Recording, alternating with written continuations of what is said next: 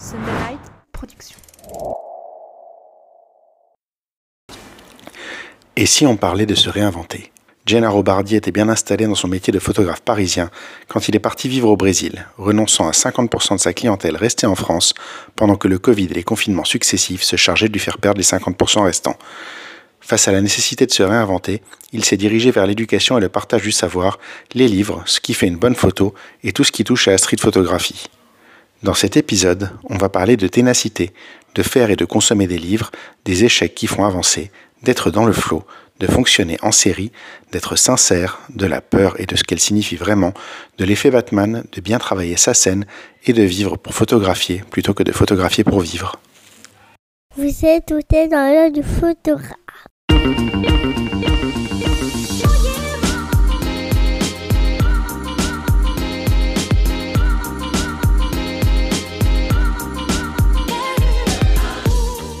Bienvenue dans ce podcast par un photographe sur un photographe pour les photographes. Je suis Julien Pasternak et aujourd'hui, je vous emmène dans l'œil de Gennaro Bardi. Bonsoir Julien. Bonsoir Gennaro. Alors c'est chez toi c'est bonsoir, chez moi c'est bonjour. c'est l'inverse, c'est ça. Chez moi c'est bonjour. C'est bonjour. Bah, on est en, en, fin de matinée là. On a 4 heures de décalage il me semble. Toi t'es en fin de matinée, t'es euh, au soleil, t'es euh, t'as l'air à la cool là. Franchement, euh, j'ai l'impression que t'es pas dans un cadre désagréable. T'as le sourire qui va avec aussi. Euh, les, les, les, yeux cernés aussi parce que parce que c'est le c'est la période du carnaval à Salvador et c'est un peu comme le 15 août en France, euh, la ville, le pays s'arrête. Et à Salvador, le carnaval ne dure pas 4 jours comme à Rio, il dure 15 euh, jours. Ouais. Et 10 jours très intenses, et on est en plein milieu de ça. Et, et, euh, et j'y vais un peu, j'y suis allé samedi et j'y retourne aujourd'hui au carnaval. Avec, avec un appareil photo, évidemment.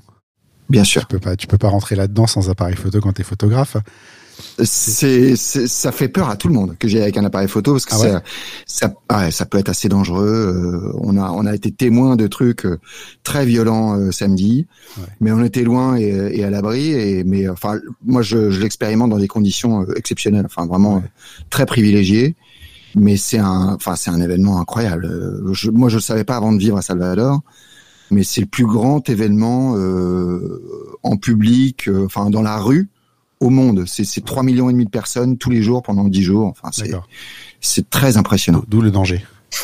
Ouais. ouais. Bah c'est que il y a il y a, y a, vraiment de tout. Donc faut ouais, faut, et puis c'est c'est tout le monde en train de danser, tout le monde euh, boit plus ou moins et parfois plus que moins et voilà. Donc Ils sont armés au Brésil ouais. ou pas? Non. Pardon? Ils sont armés au Brésil ou pas? Les gens ont le droit d'être armés?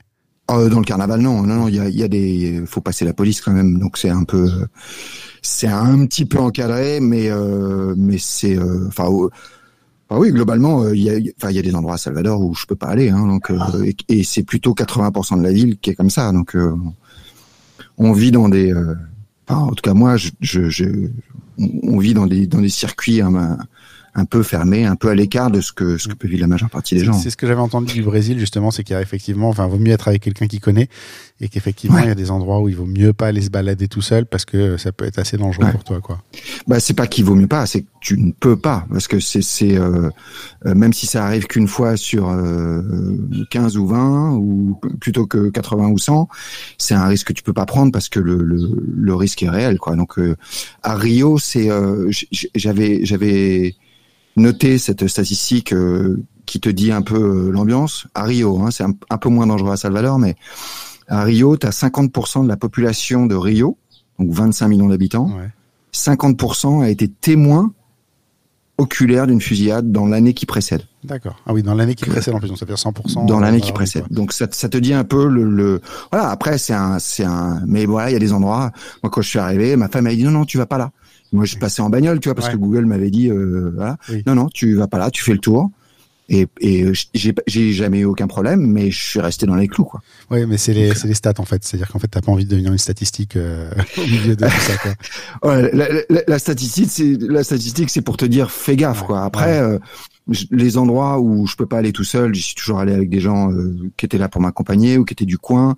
Je suis allé faire des photos dans des coins où je, ne serais pas allé tout seul, mais on était en groupe, où, j'étais avec des locaux, où j'étais avec quelqu'un qui euh, euh, voilà qui sécurise euh, qui sécurise le truc. Et puis sinon, le reste de la ville, je l'expérimente. Il y a, il y a euh, enfin voilà, je, je, connais suffisamment même pour aller tout seul à des endroits tranquilles. Les événements publics de la ville, type Yemanja, type la Vagine de Bonfing, tout ça, c'est c'est ça va, je peux y aller tout seul. Il, y a, il y a toujours un plus ou moins de sécurité. Après, ouais, il y a quand même des choses à savoir quoi. Ça fait combien de temps que tu as ouais. Ça va, ça fait six ans. D'accord. Et ça, enfin, ça ferait, ça ferait sept ans en milieu d'année. D'accord. En tout cas, c'est un beau, euh, un beau choix de vie quand même, même si effectivement il y a des choses à connaître. c'est comme à chaque fois qu'on change de pays, en fait, euh, il y a des choses qu'on découvre et effectivement, on se rend pas compte des fois, comme on est dans un joli petit cocon en France, mm. on râlerait moins si on allait tous un peu vivre à l'étranger, je pense. Ah oui, moi c'est la première fois que je vis euh, longtemps à l'étranger. Hein. C'est et j'avais j'avais aussi ce un autre cocon quoi du, du photographe de voyage qui qui qui, euh, qui part en commande, qui machin, qui fait des photos, qui, qui prend un peu tout et qui croit tout savoir. Et puis euh, et en fait, je réalise en euh, sur un temps long euh, des choses que j'ai que j'ai pu un peu plus connaître à New York ou quand tu sors des clichés quoi tu tu découvres un peu ce, voilà. Donc euh, c'est le enfin les photographes de voyage on, on, peut avoir ce défaut de, de, de consommer quoi un petit peu le pays tu vois je dire. Ah j'ai fait tel pays ou j'ai vu tel truc mais parce que tu as, as, passé 15 jours et que tu ramènes des photos, tu crois connaître, mais en fait... Euh, il y a voyage et voyage, il y a voyage Instagram euh, où tu as été, euh, as, repéré des endroits sur Insta et tu as été faire les mêmes que tout le monde. Et puis il y a voyage où tu parles avec les gens, tu rencontres des locaux, c'est pas c'est pas tout à fait la même pas tout à fait le même délire non plus quoi. C'est faut, faut, faut voir ça aussi. Euh, on commence toujours les épisodes par l'elevator pitch. Donc tu mm. rentres dans l'ascenseur, Steve Jobs rentre à côté de toi et tu as trois étages pour lui dire qui tu es, ce que tu fais. Qu'est-ce que tu lui dis Steve Jobs déjà, bravo, bravo pour la pomme.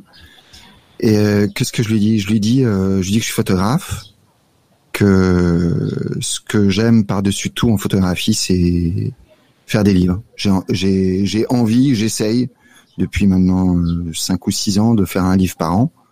Et, et c'est voilà, c'est j'adore les livres photos et ma pratique de la photographie, que ce soit en commande, que ce soit euh, pour moi ou partout en fait, c'est une pratique de ce qu'on appelle la photographie de rue, même si pour moi la photographie de rue c'est de la photographie, il y, a, toutes les photographies qui, qui sont contenues dedans. Donc voilà, je suis photographe, euh, j'ai envie de faire des livres et euh, et j'ai envie de, envie de partager euh, mon parcours, mes connaissances et mon chemin, on va dire dans, dans la photographie, parce que j'ai découvert ça il y a assez peu de temps finalement. Ça fait 15 ans que je suis professionnel, mais ça fait que 5 ans que je partage plus, que, que j'éduque à la photographie. donc je, mais mais, mais je, pour moi ça me ça me fait grandir. Donc je, je, je prends du plaisir à éduquer et à, et à accompagner d'autres photographes. En même temps, ça t'aide aussi à mieux comprendre toi. Enfin, moi, je, je sais que c'est en enseignant que j'ai compris le plus de choses en réalité. Ouais. C'est un, c'est un truc que j'ai euh, découvert récemment. Euh, tu as une, as une étude qui a été faite sur euh, quelles sont les euh, sont les personnes qui apprennent le mieux, quelles sont leur, leur psychologie, leur personnalité dans les salles de classe pour les pour les enfants. Et, ce que je trouve marrant, c'est que celui qui apprend le plus dans une salle de classe, c'est le professeur.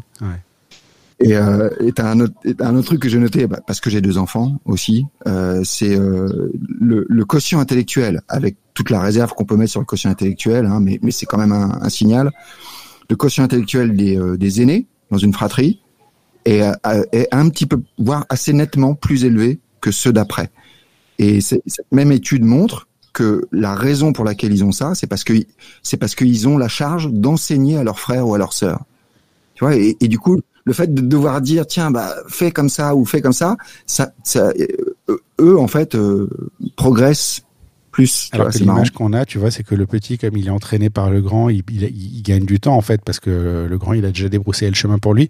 T'as l'impression que il est encore plus doué, alors qu'en réalité, non, c'est l'inverse. Et, et, en réalité, ça le rend plus paresseux parce que c'est c'est pas facile d'enseigner en fait. C'est un truc qui est pas simple hein, de, de de si tu veux si tu veux faire euh, ça bien. Hein. Enfin, c'est comme tout. Hein. Il y a rien qui est facile, mais mais c'est un. Enfin voilà, faut se poser des questions, faut s'adapter à la personne qui est en face. Enfin, il y a il y a plein de choses. Euh, donc, il euh, faut réfléchir à la manière dont tu vas expliquer les choses parce qu'en fait, c'est très facile de, de mm. faire quelque chose spontanément. Il y a des fois où tu, tu, tu sais faire quelque chose même sans le comprendre. Et c'est vrai que le moment où tu dois l'expliquer à quelqu'un, comment arriver, comment faire une bonne photo. Mhm. Tu vois, on est tous capables de faire une bonne photo. Va expliquer à quelqu'un ce que c'est qu'une bonne photo. C'était De Pardon qui disait ça, je crois que je l'ai vu chez toi d'ailleurs. C'est- Cette Mhm. citation qui disait Si je savais faire, euh, si je savais comment on faisait des grandes photos, je ne ferais que ça. Ouais, c'est ça. Et c'est ouais, non mais s'il y a quelqu'un qui est capable de l'expliquer, je, je, je veux bien la recette. On, on tourne autour en, en permanence quand, pense quand que- on a la photo, mais c'est Je pense que quand on, comme toi comme moi, quand on fait des interviews, on espère désespérément trouver cette, euh, cette réponse-là. Eh, ah, c'est notre graal, hein. C'est notre graal, mais c'est euh, quelqu'un m'a envoyé en, en commentaire sur YouTube. Euh, euh, Martine Parr qui dit euh, je, je, je, sais pas comment faire des bonnes photos, je suis bien meilleur pour faire des mauvaises. Mm. Et, et voilà. C'est, je crois que c'est Enfin, celle que j'ai eue il y a pas longtemps, c'est euh, les bonnes photos sont l'exception des mauvaises. Donc euh, on, en, on en revient toujours Ouais. à ça. En fait, pour faire une bonne photo, faut en faire un paquet de mauvaises. Déjà pour, déjà pour en faire une, on, on doit être content. Alors pour expliquer comment faire, ah, je te dire, le, le- le- la méthode la plus simple, c'est de dire bah euh, fais 100 000 photos différentes, tu vas en trouver une ou deux de bonnes. Faut en faire en tout cas. Je crois que c'est ça la, la solution. Euh, on va passer à l'interview proprement dite. Euh, ça commence Mm. toujours par les quatre mêmes questions. Quel livre tu offrirais à un photographe et pourquoi? Euh, alors ça, dépend un petit peu du photographe. Si c'est un photographe professionnel, je, je lui conseillerais un livre qui s'appelle, alors je lis en anglais, un livre qui s'appelle Grit, qui est le cette sur la persistance en fait, insister quand insister dans l'échec en fait, Ouais. et, euh, et faire des tâches difficiles. Si c'est un photographe euh, plutôt amateur ou qui a envie de progresser, euh, je choisirais un, un des livres des photographes que j'aime beaucoup. euh, ça peut être New York d'Eliot Erwitt, euh, ça peut être, euh, ouais, je pense à n'importe quel livre d'Alex Webb ou euh, voilà, s'il a un, s'il a un caractère un peu plus euh, téméraire, peut-être du Bruce Gilden. Euh, Bruce Gilden spécial. C'est, j'ai vu il y a pas longtemps. Euh, non, j'ai pas vu, j'ai pas vu réellement Bruce Gilden. J'ai fait une vanne euh, sur Bruce Gilden il y a pas longtemps à Rebecca Norris Webb. Mais, euh, mais voilà. Enfin, je, je te raconterai ça en antenne. Euh, Mm. je crois que je l'ai, je l'ai raconté euh, publiquement cette, ces trucs-là. Je crois à Alex, non? J'ai j'ai Euh, entendu ça. C'est, c'est en fait euh, Alex Webb et euh, qui, euh, Alex Webb et Joël Meyerowitz qui se croisent dans Mm. les dans les dans les halles de Paris Photo, qui se tombent dans les bras. Et Rebecca Norris Webb qui reste sur le côté en train de discuter avec une autre, une autre nana. Et il y a un type qui arrive, il chope Meyerowitz, il lui dit Est-ce que je peux faire ton portrait? Puis tu le vois, il sort un flash comme ça, puis il te prend la pose avec le flash, machin, Mhm. truc et tout. Et je, je me tourne, j'étais à côté de Rebecca Norris Webb et je lui dis euh, Il se va Bruce Gilden. Et le gars, c'était un grand noir, c'est avec une Mhm. barre. Enfin, il y avait aucun cas de figure où tu pouvais le confondre avec Bruce Gilden. Et elle m'a regardé comme si j'étais complètement taré, tu sais. Et elle a compris que je, je, je, je blaguais, mais je pense qu'elle a eu peur euh, quelques, quelques secondes. Hmm. Donc, euh, donc voilà, vous avez- je te dis, j'ai rencontré Bruce Gilden. Je, je- suis Bruce très Gilden. impressionné par ton name dropping. C'est, c'est, enfin, je- C'est rigolo. ah ouais, c'est super.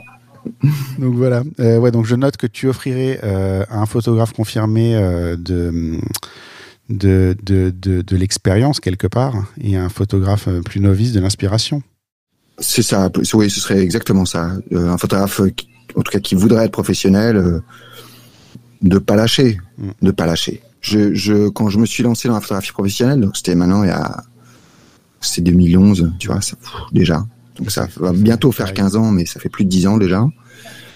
Euh, je, je, j'ai de mémoire au moins trois ou quatre amis proches euh, de l'époque que je vois plus beaucoup malheureusement maintenant, mais qui se sont lancés au même moment. Et j'en ai vu beaucoup qui se lançaient au même moment. Enfin, je veux dire, euh, combien de photographes sur Instagram on voit passer, ont, qui ont une patte, qui ont un truc, qui ont quelque chose, et puis bah deux ans après, ah oui, ah tiens, mais qu'est-ce qu'il fait lui? Ah bah il poste plus, tiens. Ouais. Et, et en fait, bah, ses amis, euh, il y en a certains, ils ont, ils sont revenus à leur métier d'avant, ou ils ont continué. C'est un peu de photos à côté, mais mais il y en a très très peu qui ont. Enfin, j'ai pas le sentiment d'avoir percé, mais j'ai surtout le sentiment d'avoir résisté à la, à la, à la difficulté de, de cette transition Arriver professionnelle. à ce que ce soit ta seule activité, c'est effectivement très compliqué. Ouais. C'est, euh, il y en a, moi j'en connais plein aussi qui sont, euh, qui, qui ont voulu mais qui sont encore banquiers ou informaticiens ou, euh, Eh ouais. ou trucs et ben, qui continuent en, en- en mi-temps, mais euh, à temps plein c'est très. Et ce qui va ce qui va faire la plus grande différence, c'est de pas lâcher quoi. Si tu prends un exemple sur les, c'est un truc que j'ai lu en, euh, comme je savais qu'on avait ces- cette interview, j'ai vu une stat euh, assez marrante sur les podcasts, mais ça pourrait être la même chose sur YouTube. Hein. C'est euh, il y a 90% des euh, podcasts qui passent pas, je crois, euh, 10 épisodes. Ouais. Et 99% qui ne font pas plus de 20. Donc si tu fais 21 épisodes, Ouais. tu es dans les 1%. Donc tu te donnes déjà beaucoup plus de chances d'avoir du succès. Ce que que, ce, c'est- que, ce que je dis à chaque fois, c'est- souvent on vient me voir, on me dit je vais faire un podcast, tu vas voir, je vais te passer devant, machin et tout. Je leur dis fais déjà 5 épisodes. 5. 5 où tu sais qu'il n'y a que ta mère qui t'écoute. Ouais. C'est moi mes, mes, mes cinq premiers épisodes, même ma femme elle écoutait pas. Je suis même pas sûr qu'elle écoute Ouais. maintenant, tu vois. Mais c'est te dire euh, à quel point tu es seul au tout début. Et je pense que YouTube c'est la même chose. Et puis YouTube en plus Ah, c'est terrible Ah, même. parce que c'est affiché en dessous le nombre d'auditeurs. Moi encore je pouvais planquer Ah, le truc euh, en, en en podcast parce que t'as t'as pas de chiffre public, mais c'est vraiment un truc où t'as t'as vraiment ouais ouais au début au début il y a a que ta femme qui t'écoute et euh, et les, les les cinq premiers épisodes t'as euh, allez 20 30 lectures dans le meilleur des cas et c'est euh, ta mère la mère de ton invité euh, et les, Mm. les personnes euh, à, à qui t'as communiqué qui t'ont fait plaisir qui ont lancé une lecture mais en vrai et c'est très très dur ces cinq Ouais. premiers épisodes et en plus par le podcast je sais pas YouTube mais je pense que c'est la même chose le podcast, si t'as pas euh, 15 ou 20 trucs à voir après qu'on t'ait découvert, tu ne crées aucun Mm. lien avec les gens en fait. Ouais. C'est, euh, je pense que c'est la même chose chez toi. Les gens qui te découvrent font une vidéo, ils en font une deuxième, une troisième, une quatrième, ils passent trois jours avec toi et après ils sont attachés Mm. à toi. Le podcast, c'est exactement la même chose. Bien sûr, Euh, complètement. c'est- complètement. ça n'est qu'une règle de, de tenir en fait et d'insister. Et mais, mais c'est la même chose dans la photographie professionnelle. Moi, je me souviens, euh, enfin, j'avais mes premières commandes, j'étais là, j'avais le truc, et puis tu tu t'oses pas passer le pas. Moi, j'avais encore mon, mon métier d'avant. Mettre déjà en 2012, si tu l'annonçais pas sur les réseaux, bah, Mm. les gens savaient pas en fait. Ouais. Parce que tu, on, on croit que les gens voient nos trucs parce que parce qu'il y a un peu de like Ouais. ou parce qu'il y a un peu de machin, mais en fait, c'est un pourcentage infime qui voit vraiment les trucs et qui voit tous les trucs. Mm. Donc si, si, si- et donc il y a ce, ce, ce, ce moment où tu es là et où t'attends le client et t'as beau appeler ton réseau ou ton machin ou tes trucs et et où t'arrives à choper une ou deux commandes par par mois, qu'est- qu'est-ce que tu fais pour bouffer quoi? Et ça, euh, là, moi la vache maigre, elle a duré, euh, elle a duré trois ans en fait. Et, euh, et bah, c'est dur quoi. Je me suis accroché, mais mais c'était dur. Et puis et puis quand moi je voulais être photojournaliste, je voulais, enfin, je prenais tout ce qui passait en commande, mais je, mais dans dans mon rêve absolu, c'était euh, moi c'était photojournaliste, c'était aller, euh, enfin c'était, enfin j'étais allé à la Place Maïdan, euh, j'étais allé au Mali, euh, je voulais, je, je faisais toutes les manifs que je pouvais, enfin c'était euh, c'est ça que je voulais faire. Tu t'es donné les moyens de faire ce que tu voulais faire quoi. Et, et, et c'est arrivé, c'est arrivé différemment. Mm. C'est c'est arrivé très différemment et j'ai finalement, même si ça m'est arrivé de travailler en commande pour des pour des magazines plutôt, euh, et puis pour des magazines confidentiels, enfin qui sont pas. je- J'ai jamais eu, je peux pas dire que j'ai que j'étais photojournaliste. J'ai jamais essayé d'avoir la carte de presse. Enfin voilà. Et, euh, et les commandes, commandes euh, sont venues beaucoup plus d'entreprises quand je vivais en France, mais euh, ou d'agences de voyage mais mais au final euh, voilà. Mais mais donc c'est arrivé différemment de ce, de ce que je croyais au début. Mais euh, donc si, donc si tu t'accroches pas et si tu te et puis et, et une fois que tu as quelques clients bah faut tout le temps se remettre en cause faut tout le temps ressortir et tout le temps des trucs à apprendre faire des YouTube faire du podcast faire autre chose Euh, enfin voilà c'est Ce que tu disais sur l'avancée sur les réseaux sociaux, je ne sais pas si les gens réalisent. Moi, je le vois parce que du coup, je suis vachement euh, en veille sur les photographes et, et, et- et ce qu'ils postent et des trucs comme ça. En fait, quand tu vois une annonce d'un photographe ou quelque chose, lui, il a posté 20 trucs pour que toi, t'envoies un seul. Et la réalité, c'est ça, c'est que toi, tu as l'impression qu'il suffit que tu postes un, un, un, un post une fois par semaine et c'est bon, tu vois, c'est Mhm. la connerie que je fais avec le- le- l'Instagram du podcast parce que j'aime pas les réseaux sociaux et j'ai pas super envie de m'en occuper. Donc, je poste une fois tous les Ouais. 15 jours la Pareil. photo du mec qui passe. En vrai, je devrais poster euh, tous les deux jours hein, ou tous les jours quelque chose, Mhm. des stories pour relancer, relancer, relancer, relancer. Parce que la réalité, c'est que je j'ai pas énormément développé, mais si j'ai 1000 à 1500 abonnés, euh, ben ces 1500 abonnés, il y a peut-être 15 personnes qui vont voir un post tous les 15 Et jours. quand- ouais, après, tu as, aussi, je suis complètement d'accord avec toi, et enfin, community manager, moi je suis un piètre community manager, mais depuis, bah, j'étais sur, Instagram, ça, Instagram avait six mois, euh, Ouais. donc, euh, si tu veux, mais, mais j'ai jamais, euh, bah, j'ai accepté qu'il fallait faire certains trucs, et je fais, on va dire, ce que je peux pour, euh, voilà, mais c'est, mais je- j'attends le jour où, où j'espère un jour avoir quelqu'un et je lui dis bon bah euh, fais pour le mieux et puis propose-moi une stratégie et puis vas-y Tu vois, mais mais je. c'est un coup. C'est. Euh, mais en même temps, il se paye normalement s'il fait bien son boulot, il se paye tout seul. Donc. Euh, oui, oui. Mais mais et, puis quand tu regardes même 1500 abonnés ou enfin moi YouTube les premiers mois quand les quand quand la vidéo fait 200 vues. Mm et que et que t'as passé 10 heures au montage, euh, à l'écriture, euh, à la préparation. Puis moi, je, mes premières vidéos, je les je les délivrais en live sur les lives que je fais que je fais tous les 15 jours, et je les faisais toutes les semaines au, au début de la chaîne YouTube. Et euh, donc le, le, le, volume de boulot versus le nombre de vues. Ouais. Et puis à un moment, je me suis aussi dit, ouais, mais attends, ok, 250 sur les moins bonnes, et puis 500 sur les meilleures. Si je mets 500 personnes dans un auditorium, qu'est-ce que ça fait comme impression? Et là, d'un coup, tu te dis, ah, mais attends, 500, en fait, c'est vachement bien, en fait. énorme. Et, et si c'est pas pour parler de matos, ça veut dire qu'il y a 500 personnes qui sont arrêtées, qui ont pris le temps de regarder le truc. Mais attends, en fait, c'est génial, tu vois. Et, et, je me suis remotivé aussi un peu comme ça. C'est énorme. J'ai eu ça il y a pas longtemps où j'avais une, une, une, conf, une presse à faire devant une trentaine de personnes et euh, j'étais en, en, train de, de, flipper et je me suis dit mais attends tu parles tu parles à 15 000 personnes tous les mois tu peux pas mm. euh, avoir peur de 100 personnes. Ils sont juste dans la salle, c'est tout. Mais euh, c'est pas, c'est pas là, c'est pas là, mais c'est quand même fou, quoi. C'est euh, quand tu réalises réellement, t'as l'impression que c'est pas grand chose, alors qu'en vrai, tu fais un truc énorme que peu de gens font. C'est, les 1% justement. C'est, c'est assez marrant. Comme quoi. si je te demande, c'est quoi être créatif? Qu'est-ce que c'est être créatif? Créatif, c'est essayer des trucs nouveaux ou non conventionnels, on va dire et euh, mais surtout délivrer, c'est-à-dire faire. Mm. Être créatif, c'est faire pour moi. Et, et, donc, si tu fais plus souvent, tu échoues plus souvent, et donc in fine, sur le volume, tu vas tu vas comprendre comment euh, avancer ou créer littéralement, parce que euh, créer c'est délivrer et puis bah qu'il y ait quelqu'un qui le reçoive en face, quel que soit le truc que tu crées. On va faire un nouveau théorème. Créer c'est faire, faire c'est échouer, créer c'est échouer. bah oui, bah ouais. Quand tu regardes les trucs, bah oui, tout, hein, dans tout, en photo, en podcast. En... ça fera un bon titre en tout cas. Euh, qu'est-ce qui te fait déclencher? Alors, euh, j'ai envie de te dire, à un moment, c'est un quand tu réfléchis au moment exactement où tu déclenches, c'est une sorte de, de désir. T'as envie de savoir. Euh, moi, c'est le c'est le désir de Vinogrande, quoi. J'ai envie de savoir ce que ça fait quand ça va être vu en photo. Hmm. Et, et, et plus j'avance, plus c'est euh, uniquement euh, être là dans l'instant présent.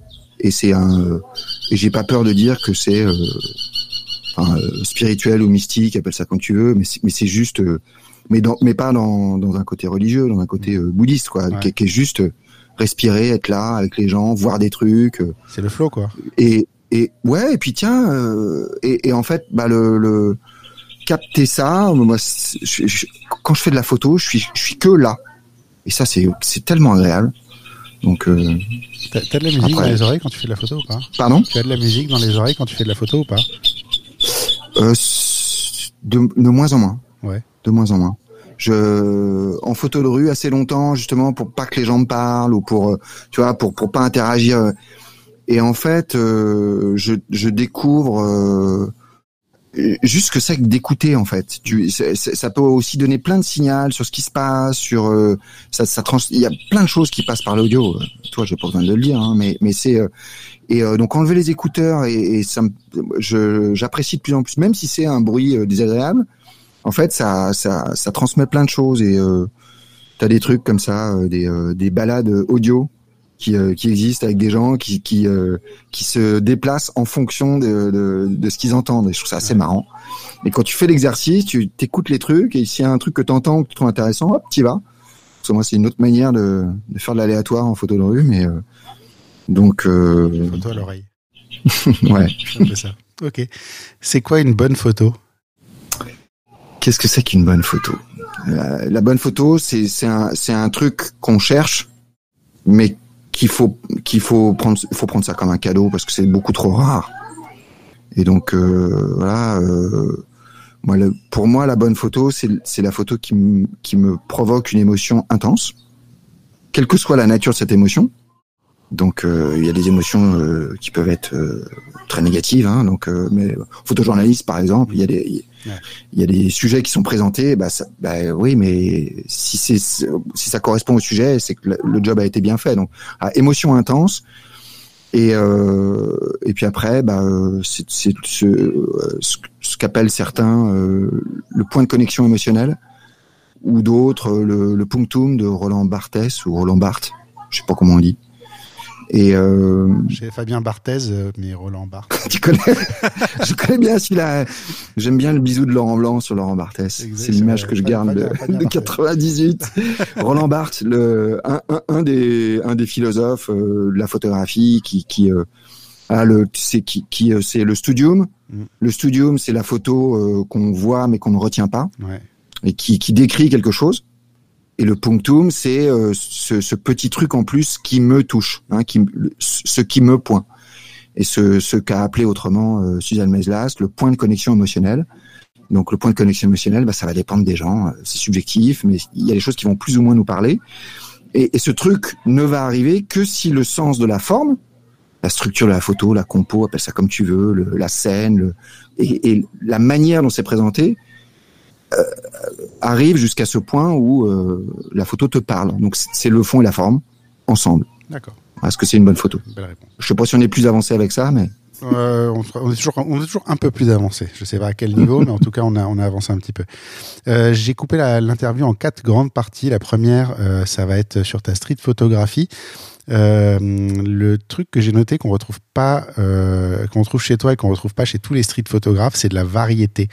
Euh, souvent, quand tu regardes un street photographe, c'est un petit peu ce qu'on appelle un one trick pony. Tu sais, c'est euh, quelqu'un qui a un truc qui marche, qui répète à l'infini, et c'est un peu tout. C'est-à-dire que tu en as qui vont faire que du noir et blanc, de la taille, dans une certaine ambiance lumineuse, à contre-jour. Enfin, t'as des, as des gens qui sont très très identifiables, souvent en street mmh. photographie. Toi, tu fais un petit peu de tout. Tu as des ombres, tu as du tu as du avec, tu as du sang humain, tu as de l'architecture, tu as du posé, tu as du spontané. Euh, je réalise quand on, quand, j'ai réalisé en, préparant cette question, c'est un petit peu mon écueil en street. Moi, je, je comme toi, je viens d'un monde professionnel, euh, donc je fais des reportages photos pour des gens qui me payent pour ça. Et donc, bah, j'ai mhm. appris plein de techniques euh, et je sais pas toujours me décider, alors que justement, tu en disais des fois en street, vaut mieux juste avancer et puis c'est tout, quoi. Mais justement, je voulais, euh, je voulais voir avec toi euh, comment tu, tu penses ça, comment tu penses cette variété. Est-ce que tu te rends compte qu'il y a une vraie variété dans ce que tu fais ou est-ce que c'est intentionnel ou est-ce que c'est peut-être pas conscient? C'est possible, oui, oui. Je, je, je, je c'est pas forcément conscient euh, aujourd'hui en fait je pense que ce que je partage, euh, j'essaie de partager des trucs que je trouve intéressants. Enfin voilà, qui sont, j'essaie d'avoir des qu'un poste, euh, en tout cas aujourd'hui, c'est qu'un poste ce soit une série de photos mmh. construites, toujours. Donc c'est dans la mesure du possible. Après c'est pas toujours le cas, mais dans la mesure du possible, un sujet. Et puis euh, voilà les, les, les, les, trois piliers du projet photo, quoi. Le, le, sujet, le rapport au sujet, la manière dont moi je me je me positionne par rapport au sujet, ce que j'ai à dire par rapport au sujet, et en trois, l'expression visuelle. Donc euh, il y a des expressions visuelles euh, qui vont fonctionner avec certains sujets ou qui vont être au service du sujet. Donc c'est vrai que je, moi je mets l'aspect euh, variété dans le sur la forme. Euh, oui, en fait, je, je, me pose la question sur chaque sujet euh, quelle est la, la, meilleure manière ou celle que j'ai envie simplement de de proposer sur ce sujet.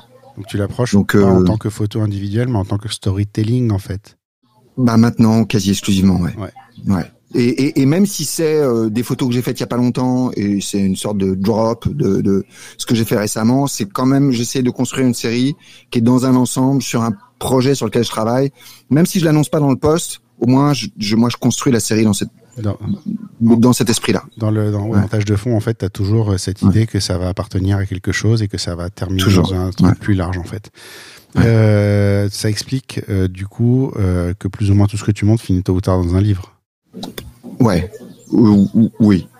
oui. Alors, je sais pas si ça, ça explique ou si quand je suis, quand je me suis installé au Brésil, du jour au lendemain et, et, on va dire un an et demi après avec la pandémie, donc j'ai, quand je suis parti au, au Brésil, j'ai perdu 50 à 60% de mes clients, ceux qui faisaient de la commande en France, à Paris ou en France en, globalement. Et j'ai perdu l'autre moitié quand le jour où la pandémie tombe. Tout ce qui est voyage, agent de voyage, magazine de voyage et compagnie. Et, et donc, et c'est vrai quand je suis parti au Brésil, j'ai décidé, à un moment, je dis bon, ce que j'aime, c'est faire des livres. Il y a qu'un seul moyen de le faire bien, et donc je me suis mis la, la, la, c'est complètement idiot de se mettre des euh, un rythme aussi serré et aussi. Euh, mais je crois avec les années que c'est bénéfique. Mais je me suis dit ok, je vais faire un livre par an. Mm. Jusqu'à présent, ça tient. Je, ne sais pas jusqu'à quand, mais c'est toujours le plan. Et c'est bon, il y a eu deux livres éducatifs qui, qui sont très confidentiels. Néanmoins, ce sont quand même deux livres. Donc, euh... as quand même tenu l'objectif. Ouais, pour l'instant. Euh, sur la variété, euh, ça se ressemblait dans ta série sur Fréjus, euh, c'est ce que je te disais mmh. en préparant. Pour moi, elle est essentiellement basée sur les volumes, les masses dans l'image. ce, que, ce qui n'était pas trop j'ai pas envie de dire pas présent, c'était présent, mais c'était moins visible et c'était moins flagrant dans ton travail qui précède cette série-là. Et justement, mm. la question, c'est comment est-ce qu'on passe euh, de quelque chose qui peut être plus spontané euh, à ce genre de photos-là qui ont l'air, en tout cas dans ma perception, beaucoup plus construites. Mm. Ça, me fait super plaisir euh, que tu dises ça et que tu. Mais c'est, enfin moi, il y a un avant et un après cette résidence artistique. C'est une résidence artistique. Moi, j'avais jamais mis les pieds à Fréjus. Et, euh, j'ai eu euh, cette euh, proposition et j'ai été retenu pour faire cette résidence euh, photo à Fréjus, commandée par Port Fréjus, qui est une entité autonome par rapport à la ville. Hein, je préfère le dire. Euh, et, et, donc, euh, et donc, j'avais 15 jours, 3 semaines pour produire des photos, et je savais qu'à l'issue de ça, j'allais faire un livre. Et donc pour moi, c'était un truc, mais comment est-ce que je vais faire? Je connais pas le truc. Donc j'ai lu un maximum, mais il y a des choses que, que, que tu ne peux pas euh, savoir euh, avant d'arriver. Et donc j'ai décidé en fait de travailler en amont euh, sur euh, sur le sujet que j'allais traiter et ce que j'appelle la fondation d'un travail photographique, c'est-à-dire comment je vais aborder le truc. Et avec les mêmes fondations, tu peux faire un immeuble, tu peux faire une maison, tu peux faire une cabane en bois, tu fais un peu ce que tu veux. Et donc ce ce, ce travail, j'espère qu'il se ressent dans, dans, le travail que j'ai fait à, à Port-Fréjus. C'était un, un, travail sur le rapport au lieu et le rapport à et le ce qu'on projette comme identité. En fait, à, à Fréjus et à Port-Fréjus, la ville de Fréjus est, est, scindée en deux, en fait, avec les gens qui vivent là, qui sont un petit peu en hauteur, euh, loin de la plage et du port. Et tu as cette activité euh, touristique, balnéaire, qui est euh, Port-Fréjus, la plage, les gens qui viennent là 15 jours par an, trois semaines, ou même s'ils ont une maison qui viennent de temps en temps. Et tu as vraiment deux populations qui sont euh, distinctes, qui s'opposent pas, mais qui cohabitent pendant pendant l'été, on va dire. Et donc donc ça, euh, moi je, je l'avais imaginé un petit peu avant, mais mais avant d'arriver, je savais déjà euh, quel sujet est-ce que je voulais traiter. Et donc en arrivant au moment de la production, ça m'a permis de dire, ok, mon sujet c'est ça, comment est-ce que je vais l'articuler? Pour l'articuler, ah bah je vais aller chercher des photos, ok dans la ville, je vais aller interviewer le euh, le curé du village, qui est c'est une cathédrale, je devrais pas l'appeler curé, mais euh, je, vais aller interviewer euh, quelqu'un qui vit là depuis longtemps. J'ai rencontré un un, un, monsieur incroyable qui, qui vit là depuis des années, qui m'a raconté l'histoire de la ville. Je suis allé voir les, je suis allé voir les touristes, et, et à chacun je leur demandais quel est votre rapport au lieu? Comment est-ce que vous vous sentez ici? Pourquoi? Et, comme ça, en, essayant de dégager dans mes photos, qui pouvaient être du portrait, de l'archi ou des choses extrêmement différentes, toujours pour pour euh, pour aller vers cette idée que je développais. Et euh, mais euh, donc donc il y avait cette idée préalable que j'avais travaillé auparavant.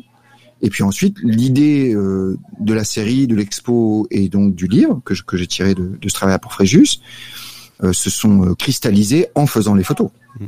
Mais il y avait euh, ce travail préparatoire qui m'a énormément aidé à la production, à décider qui allait interviewer, de qui allait faire des portraits, et puis aussi dans mes dans ma pratique exploratoire où je me baladais en Fréjus pendant deux trois, deux heures, trois heures, quatre heures sur une journée, de quel lieu, euh, quelle architecture allait être emblématique bah, de, la, de la, du côté touristique ou du côté euh, ou du côté euh, historique, on va dire, de Fréjus. Donc du coup, tu t'es tu t'es investi tu t'es investi énormément en fait dans, dans, ta préparation et du coup ça s'est ressenti derrière sur le sur les photos. Est-ce que tu utilises une variété d'optiques parce que en, en street photographie on, on a souvent cette espèce de dogmatisme. Moi je shoot à 28, moi je shoot à 35, moi je shoot à 50 et je change jamais d'optique. Toi, j'ai pas l'impression que tu sois euh, limité par ça. Euh, avec les années, je, je finis parce que j'adore cette optique, parce que je considère que c'est mon optique, ma, ma focale. Je suis au 35 maintenant, euh, quasi exclusivement, et c'est aussi quelque chose que je conseille à ceux qui débutent, en fait, d'apprendre une focale, parce que euh, mais j'ai travaillé pendant des années avec des zooms, y compris en photo de rue. Et ce qui permet de. Mais si tu travailles au zoom, et moi quand je débutais dans la photo de rue, j'avais tendance au zoom, à, à, zoomer au max, Ouais. pour m'approcher de manière un petit peu artificielle en fait, mais c'est surtout pour isoler les gens. Et tu te retrouves, à- en fait, c'est mieux d'apprendre. Si vous travaillez avec un zoom, bah, restez sur une, une largeur, sur une focale, pour que pour voir dans cette focale, parce que ça, ça permet de voir des trucs nouveaux en fait. Mais euh, mais après, moi, je me fais de temps en temps des séries au 85. euh, parfois, je reprends un zoom et euh, je, je mets, euh, ouais. je- après, j'ai des habitudes. Le, moi, je suis impressionné par ceux qui font du 24, mais en même temps, si je veux faire du flash à un mètre, bah, c'est mieux d'être au 24. Donc euh, voilà. euh, C'est autre chose. ouais, ouais. Ça- je je, je m'éclate dans vachement de pratiques différentes et je, je, je- ouais, je me laisse pas de limite par rapport à ça. Même si maintenant, voilà, j'ai mon 35 qui est vissé dessus euh, le plus souvent, mais euh, une je dois faire autre pas de dogme, quoi. Oh ouais, non. Puis on, on s'en fout des règles. Ouais. Surtout. Elles sont, faites, elles sont faites pour être brisées, ça c'est clair. Euh. Du coup, comment se fait ton editing? Parce que tu as toujours des séries assez euh, serrées et euh, Mhm. bien, bien triées, ce qui est certainement le truc le plus difficile. Et peut-être quand on se met à la photo, ce qu'on voit le moins en fait au départ, hein, c'est qu'à un moment, il faut trier ses photos, il faut être capable de, Mhm. de- de se débarrasser de plein de bonnes photos pour que les très bonnes brillent d'autant plus. Comment ça se passe euh, pour toi? Euh, c'est c'est en plusieurs phases, mais euh, mais oui, le, le- la partie la plus difficile, en tout cas, quand même moi encore il y a quelques mois, j'ai l'impression, c'est de se débarrasser de photos qui sont pas au service de, de la série que tu construis. Mm. Et en fait, euh, bah, construire une série, c'est euh, exactement comme un livre ou une expo ou quoi que ce soit. C'est quoi le sujet? C'est quoi ton rapport au sujet? Et c'est quoi la meilleure expression visuelle sur les photos individuelles? Mais aussi la, la euh, ce travail qu'on qu'on fait sur le, enfin moi ce que j'appelle la persistance visuelle, où chaque photo va en fait impacter la suivante. Mm. Et donc chaque photo est impactée par la précédente, par la suivante. C'est quoi la première? Mais la première, est-ce que c'est la plus forte? Ou est-ce que c'est celle qui dit mieux l'ambiance que tu veux transmettre? Parce que tu vas donner une, une impulsion très différente à une série de photos selon par quelle photo tu attaques. Ouais. Et aussi, euh, Est-ce que des fois, tu sens mais pas une euh, photo donc- faible donc parce cette notion, les autres pardon? Est-ce que des fois, tu Oui. sens pas une photo qui, en elle-même, est un peu plus faible, mais sert tout le reste de l'histoire, quoi? Alors voilà, c'est exactement ça. Et en même temps, tu as ce truc de euh, la, la, la perception d'une série de photos est au niveau des photos les plus faibles. Mm. Donc euh, en fait, moi, je, je, je, je commence à prendre la, la, la limitation, par exemple, d'Instagram à 10 photos, c'est une bénédiction en fait. Ouais. C'est euh, moi, je me force. Ok, j'ai 60 photos que je crois euh, bonnes, mais en fait non. J'en ai peut-être 10 ou 15. Mais me forcer à en, en, en ne publier que 10, bah du coup, ça, ça te, ça écrème plus. Et puis après, oui, il y a- des photos qui vont avoir. euh, c'est ce truc aussi de, de décider. Est-ce que c'est un groupe de photos Est-ce que c'est une série de photos Ou est-ce que c'est une séquence de photos? Les trois trucs sont assez différents. Le, euh, tu vois les villes désertes, par exemple. J'ai beau avoir fait euh, quatre villes, euh, euh, cinq, je dis quatre dans le livre, cinq avec Tokyo, où il y a des dizaines et des dizaines de photos, mais en fait c'est toujours la même photo. C'est un groupe de photos, quoi. La photo au grand angle, au milieu de la rue, euh, en pause de 15 à 30 secondes. Il y a, il y a- il y a C'est des contraintes. collection. euh, C'est une collection plus qu'une série. c'est une collection ou un groupe. Moi, j'appelle ça un groupe de photos. Hein, c'est tout le temps la même photo. Tu peux raconter une histoire avec un groupe de photos, Mm. mais mais c'est ça fonctionne pas pareil que le que ce que j'appelle une série qui est chronologique. Euh, une photo de mariage, par exemple, ou un événement ou quoi que ce soit, où où tu vas avoir besoin d'un sens de d'une chronologie et donc tu as c'est la bande dessinée, quoi, on va dire, d'accord? Et puis la séquence qui va fonctionner où euh, tu vois euh, pour Fréjus, euh, les photos étaient exposées 4 par 4 et, euh, et en, en grand, et je montrais en plus les gens de Fréjus, en quasiment taille réelle, Mmh. parfois en maillot de bain, Ouais. sur le portrait. Les mecs, ils arrivaient, ils, ils voyaient leur copain ou quelqu'un qu'ils connaissaient. Donc tu vois, t'as une expérience qui est totalement différente. Et, et les photos fonctionnaient. euh, bah, tu les vois une par une, mais tu les vois. Parfois, tu vas tourner dans un sens, parfois dans l'autre. Les quatre fonctionnaient ensemble. Mm. Et donc ça, c'est plus quelque chose de, de polyphonique, on va dire. C'est plus une symphonie, quoi, de, de, de, de photos qui marchent les quatre ensemble. Et ça aussi, dans une série, dans une séquence de photos, tu peux construire des trucs comme ça. Euh, si on fouille un petit peu toujours sur le, le côté euh, storytelling, construction, euh, tu as encore des, des, des, des séries euh, de tes anciens boulots qui sont en ligne sur ton site, euh, en reportage.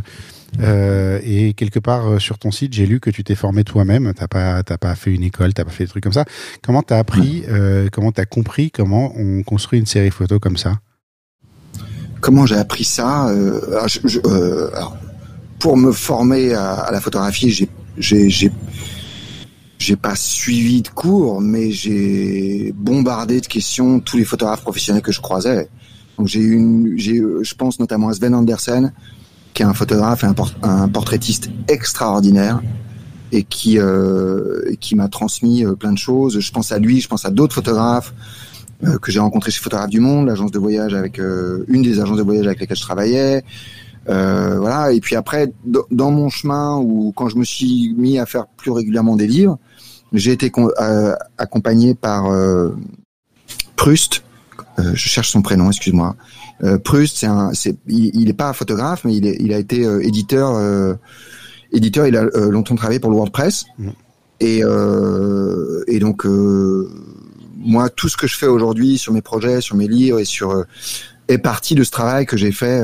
mais c'était un, un travail extrêmement difficile de, de réfléchir à sa photographie, de pourquoi je fais de la photo, quel, quel est le sujet qui m'intéresse. Et, et c'était, euh, enfin, je, je, je, je m'en faisais des, des nuits blanches à, parce qu'il me demandait de faire certains trucs, certains travaux, et je, et je et, je, et je- voilà, je savais pas comment faire quoi. Et, et, et quand, quand le truc se débloque et que tu l'as fait une fois, bah après tu peux répéter l'exercice, c'est plus facile. Ouais. Euh, hein, c'est comme tout, tu vois. Donc, c'est d'avoir des retours donc j'ai- en fait.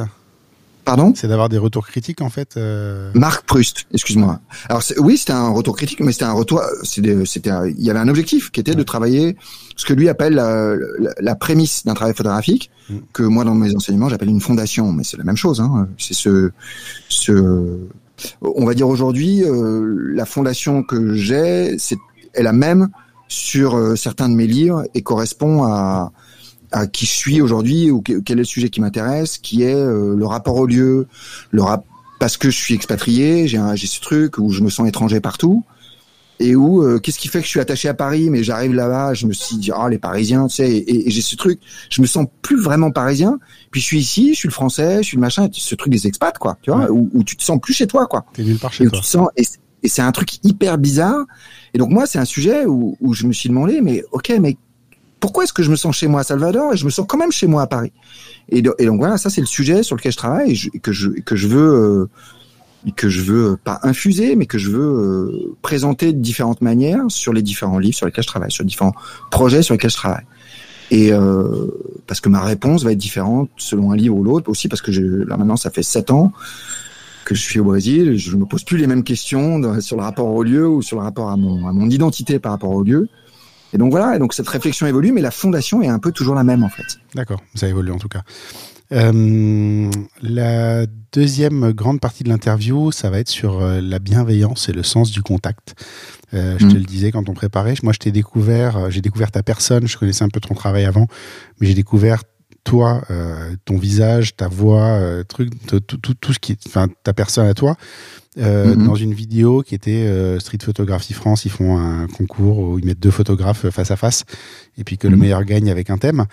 Euh, et c'était la première fois que je te voyais shooter. J'ai réalisé en fait à ce moment-là que tu communiquais énormément avec les gens. euh, Ouais. d'une manière très douce, presque presque agaçante, tu sais, le, le, le- côté euh, du mec très sympa, où ça, toi ça t'énerve parce que tu sais que chez toi c'est pas euh, c'est pas aussi facile et pas aussi spontané. Enfin, ça- en tout cas, ça a l'air facile pour Mhm. toi.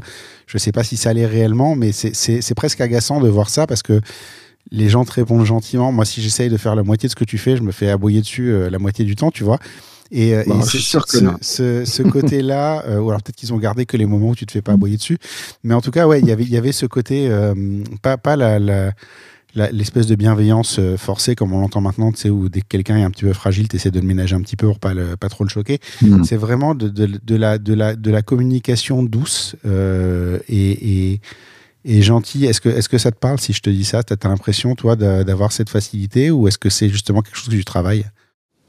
Euh, bah, déjà, ça me touche vachement que tu dis ça parce que je, je euh, ouais, j'ai envie que les, j'ai envie que les gens passent un bon moment. Euh, les gens que je photographie, en fait, c'est, euh, en fait, j'ai, ça m'arrive d'être le photographe qui prend la photo avant de communiquer et, et, et, ça, ça, crée des, des réactions qui sont, mais euh, néanmoins, même quand je, je, je suis dans cette pratique-là, je reste là, je discute et je, je voilà. Après, euh, tout le monde réagit pas bien, euh, mais quand quand je suis dans une, quand je suis pas euh, voleur de photos, on va dire, au flash, un mètre qui peut être un peu provoquant, tu vois. Et un peu agressif. Je, moi, j'ai envie, j'ai envie que les gens passent un bon moment et moi faire la bonne photo. Je, je, fais du mieux que je peux, mais mais je sais, enfin, je, je suis assez tranquille sur le fait que bon bah de temps en temps ce sera bon, de temps en temps j'en aurai une de bonne. Voilà et donc là, euh, là le challenge était assez marrant avec Street Photo France. C'était, c'était. Euh, puis je pense que c'est, c'est hyper bien de se, de se challenger, d'avoir une limite de temps, un sujet, et puis un, un copain qui est en train de faire la même chose euh, pendant la même demi-heure. Je, je, trouve voilà, ça, ouais, c'est prendre ça comme un jeu quoi. Et, et donc, mais, mais même quand je suis tout seul et que je fais de la photo tout seul, je, je, j'essaie de savoir d'où viennent les gens, ce qu'ils font. J'essaie de m'intéresser à eux, même si je les reverrai jamais. Ben, je sais pas, c'est de la curiosité euh, très sincère. Hein, c'est pas, euh, je fais pas ça pour obtenir la photo. Donc euh, moi, ça me touche que tu me dises que c'est euh, que ça paraît en tout cas euh, sympathique parce que moi, c'est comme ça que j'ai envie d'être. Mais mais c'est pas, mais c'est un truc que j'ai, oui, que j'ai que j'ai je me suis un peu forcé au début. Mm. C'est pas, je me considère euh, comme comme quelqu'un de, timide à la base, plutôt. C'est pas l'impression que, que j'ai eu euh, forcément, mais c'était d'autant plus euh, visible qu'en réalité, tu as 30 minutes et que tu t'arrêtes quand même pour montrer les photos aux gens. Tu vois, quand tu as 30 minutes, normalement, tu traces tu perds pas de temps euh, dans, hmm. dans, les trucs et tout. Toi, oui, tu avais, euh, avais été 30 minutes, tu devais être à mi-parcours, tu n'avais pas encore ta photo, et tu t'arrêtes pour montrer aux gens que tu as pris une photo d'eux avec leur gosse et qu'elle est jolie, tu vois. Et, euh, c'est c'est surprenant, en fait, de voir quelqu'un faire ça. Oui, bah, attends, après la compétition, enfin, je veux dire, moi, elle, a, elle a, enfin, c'est, moi, je trouve pas ça impressionnant. Je, enfin, on, on reste, on reste normaux. Et enfin, tu vois ce que je veux dire C'est pas, c'est, c'est encore une fois, moi, ce que j'ai envie, c'est que les gens passent un bon moment. S'ils veulent la photo, je leur envoie et on et on et puis euh, et puis on dialogue. Si on euh, sur, sur la fin du challenge, euh, j'essayais de sortir les photos. j'étais un petit peu plus, j'étais un petit peu plus brusque, tu vois, mais mais c'était mais voilà, euh, c'est juste une photo, quoi. Tu vois, il y a rien de. Tu l'as pas pris comme une guerre, quoi. C'est euh, parce que moi, tu me oui, et puis, et puis alors je veux dire, c'est juste une vidéo YouTube, un challenge YouTube. Enfin, moi, je trouve ça fun, quoi. non, non, mais voilà, c'est c'est euh, ouais. Enfin, on n'est pas là pour. Euh... Mais non, moi, tu me lâches dans un truc comme ça. Moi, je suis un, je suis un chien hargneux, quoi. J'ai besoin de gagner. Je peux pas, euh, je peux pas, je peux pas laisser passer ça, quoi. Et euh, ça a beau être, ça a beau être amical, euh, bah, il n'y a pas de match amical en vrai. Il n'y a plus de copains euh, dans la compète. ah non, bah, je, je, moi j'envisageais pas de perdre. Hein. Mm. Ça, de toute façon, j'avais envie de. Mais c'est, euh... mais, mais, mais c'est bien de prendre prendre la photo comme un jeu et de pas se mettre de pression sur sur le résultat parce que voilà après la bonne photo c'est c'est un peu le, en une demi-heure franchement d'en avoir même une bonne je pense pas que j'en avais vraiment une de bonne hein. ce qui est marrant c'est qu'à chaque fois que je vois quelqu'un qui fait une sortie street tu sais en POV euh, sur YouTube et le hmm. mec qui te publie 27 photos de sa sortie de 4 heures je me mais c'est pas possible en 4 heures déjà t'as peu de chance d'en sortir une seule donc, euh, mais moi le premier, hein. Moi le premier, j'ai fait comme tous les youtubeurs euh, l'exercice POV. Euh, je crois que la première sur Paris, j'avais 7 heures de 7 heures de trucs, mais ça m'oblige à partager des photos trop moyennes. Mm. Et et je, je en tout cas je, je veux plus le faire comme ça. moi j'essaie maintenant quand il peut y avoir de la POV dans mes vidéos, mais je suis en train de raconter un truc et c'est pour illustrer un truc. Il faut qu'il y ait une Bah, histoire. Je suis tout à fait d'accord. Sinon, c'est trop dur. C'est euh, en fait le, le POV. euh, Si t'as pas un thème, quelque chose, c'est. Euh, oui, non, je, je, je comprends pas, même pas comment c'est possible en fait de- d'envisager que, que Mm. tu puisses faire juste ça, juste euh, une vidéo sur des photos qui ne peuvent pas être bonnes. Enfin, j'ai fait une, euh, j'ai fait une vidéo il y a pas longtemps. où On m'a filmé pendant 4 heures, 5 heures. Euh, franchement, euh, si j'ai sorti une photo à peu près présentable, ça va, tu vois. Et on en a publié euh, une bonne dizaine. Et, et je me suis Ouais. dit, les gens, ils vont voir ça, ils vont se dire, mais c'est quoi ce, c'est quoi ce bras cassé, quoi, qui me parle de photos? Et qui est pas foutu d'en sortir une potable, quoi. Ouais, mais euh, en tout cas, pas tout le monde, mais la plupart des spectateurs de la vidéo, tu peux te rassurer en te disant qu'ils n'ont pas forcément le même niveau d'exigence que toi. Mais il y a ça, Ah, puis il y a aussi, mais- tu montres, tu montres ton portfolio au démarrage, donc quand même, t'as quand même une base, quoi. Oui. Donc, euh, euh, alors si on continue sur le côté euh, bienveillance et sens du contact, tu as une, une proximité, une vraie proximité avec les sujets que tu shootes. Euh, J'ai déjà abordé le sujet de la proximité il y a pas longtemps en street, notamment avec Tritsi, mais toi tu le fais différemment, c'est-à-dire que c'est pas qu'une proximité physique, on sent à défaut du dialogue, au moins un échange, euh, que ce soit dans le regard, où il y a, y a une, il y a une vraie communication, même si elle n'est pas verbale en fait. Ouais, ouais, je pense que c'est difficile, euh, à part en passant et en, en, en étant invisible. Par exemple, avoir un appareil noir euh, sur un, un manteau noir et euh, tu fais une photo et tu t'en vas. Moi, je pars du principe et je dis pas qu'il y a une pratique qui est meilleure que l'autre, hein, mais je dis simplement, enfin, en tout cas moi, ma manière de photographier, c'est de signaler ma présence. Mm. C'est de, de- et, et pour moi, le photographe, le ou la photographe fait toujours partie de la photo, quoi. Donc c'est vrai que c'est un, je préfère assumer cette présence et euh, après la personne interagit, s'arrête ou pas. Ouais. C'est c'est pas grave, mais il y a il y a, je signale que je suis là en train de faire des photos à minima. D'accord. Sur, sur ce thème-là, dans tes vidéos, j'ai noté, tu parlais de trouver sa distance. Ouais, c'est alors ça c'est c'est plus euh, pour les gens qui euh, qui débutent ou qui ou qui sont dans mes ateliers. Il y en a certains qui ont un peu d'expérience, mais qui veulent franchir une étape. Et tu peux avoir ce problème euh, chez des gens qui euh, qui font de la photographie de rue d'être toujours à la même distance Mm. et globalement souvent trop loin. Ouais. On peut faire des photos excellentes en étant loin. Et euh, moi, c'est cette distinction que je fais dans, dans, dans ce que j'essaie d'enseigner, c'est entre la structure, donc des éléments graphiques, des éléments de composition euh, forts, ou, et des éléments de rythme qui sont euh, la scène, qu'est-ce qu'elle dit, euh, c'est c'est quoi la, le message que font passer les gens dans, dans ta photo. Hein, et mais ça, tu vas l'avoir, euh, ce rythme, tu vas l'avoir quand tu es plus proche de tes sujets. Mm. Et donc, si tu pratiques uniquement, euh, je suis à 15 mètres loin, et je- bah tu ne sais, mon propos est pas chercher sa distance, ça veut pas dire il va falloir que vous soyez à un mètre des gens, parce que il y a des gens.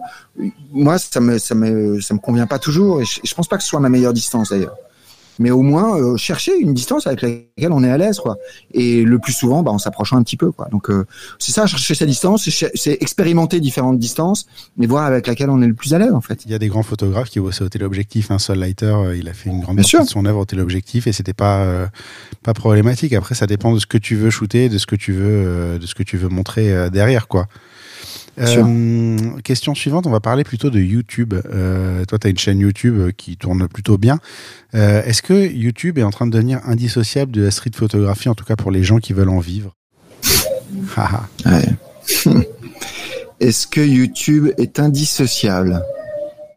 Non, c'est pas. euh, c'est pas obligatoire de faire YouTube pour pour faire de la photo de rue, ça c'est sûr. Mais pour en vivre, non plus. non Je sais pas si on vit vraiment de la photographie de rue.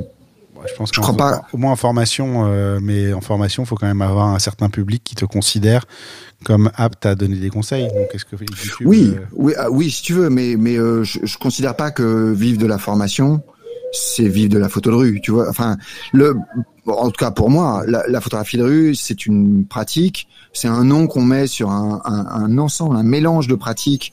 Simplement le fait d'être dans l'espace public. Après, tu vas autant de pratiques de la photographie de rue que tu as de photographes, quoi. Donc c'est pas, euh, c'est plus une clé d'entrée en fait. euh, euh, tu vois, pour arriver sur un sur un discours que tu peux avoir éventuellement, euh, en tout cas pour moi, euh, qui est d'éduquer à la photographie en général.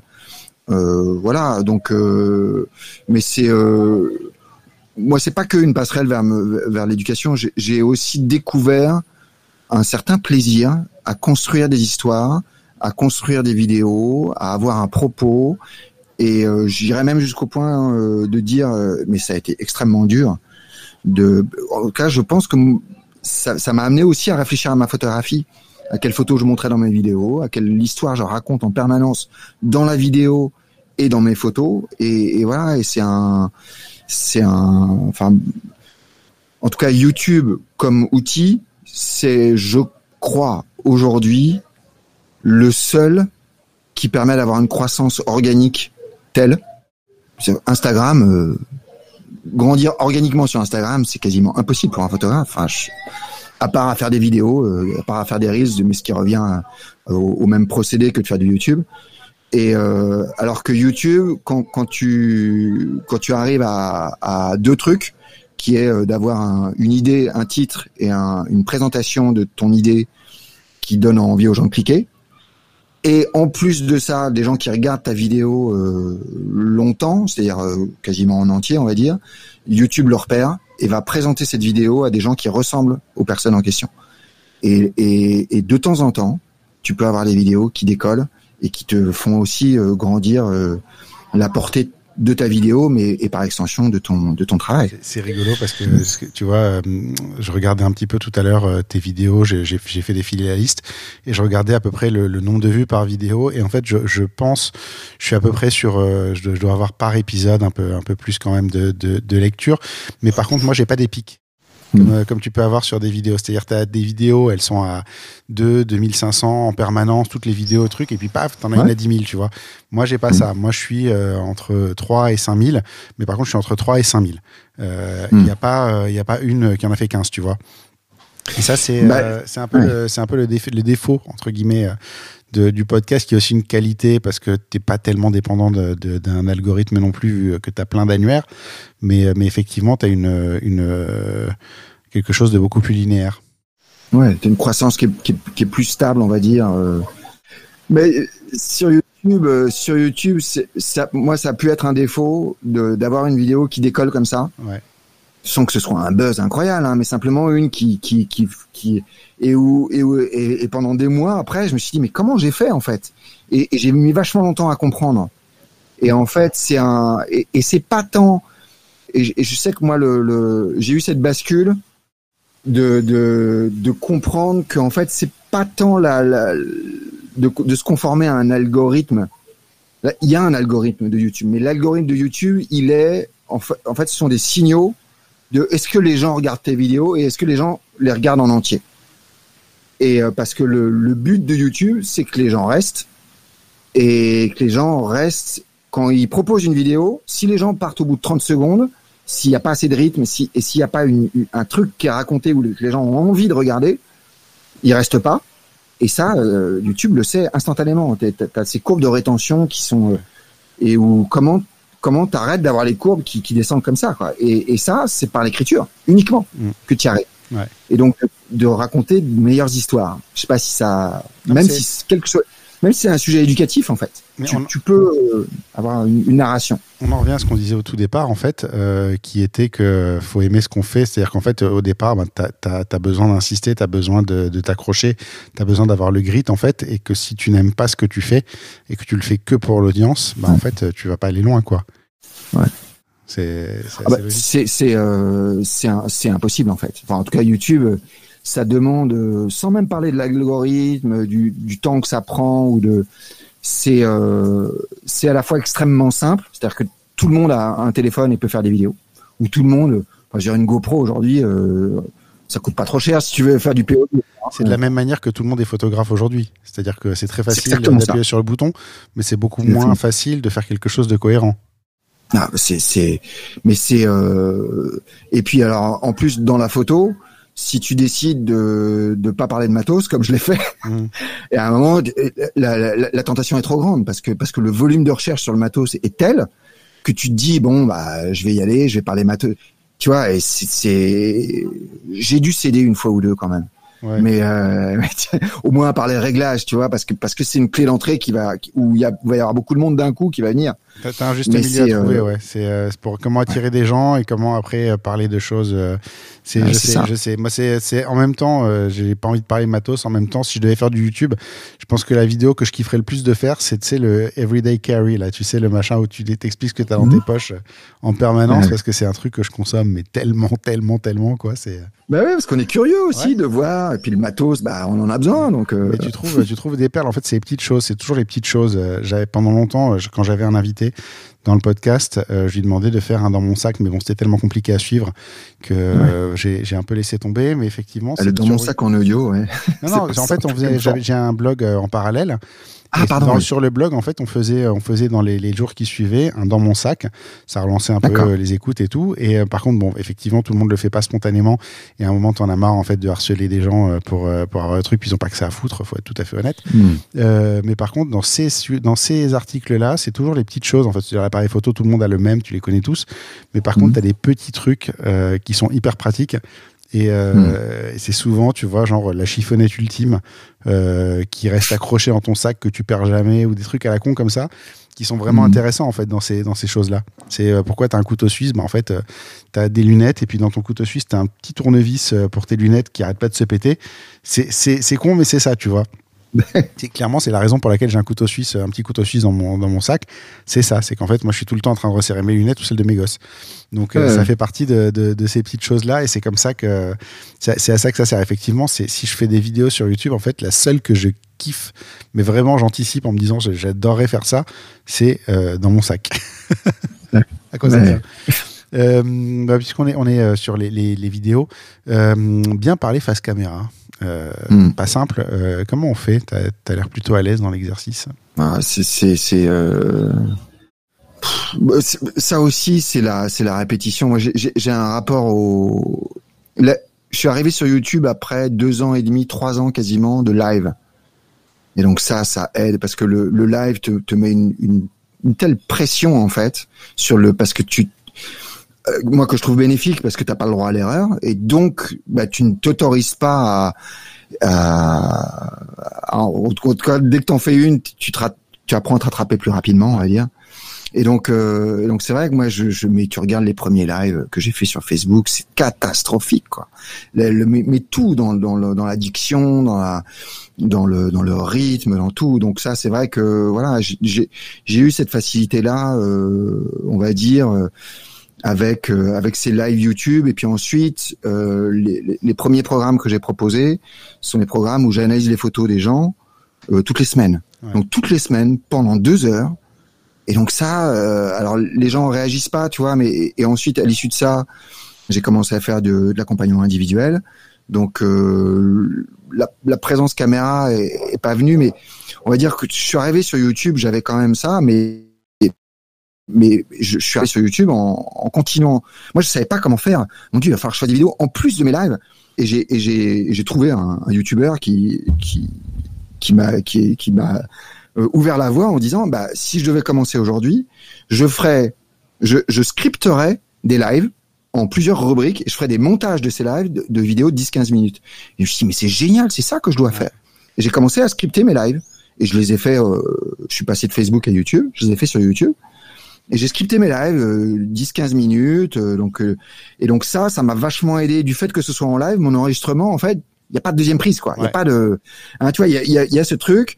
Et donc, et, puis le live, c'est vachement fun.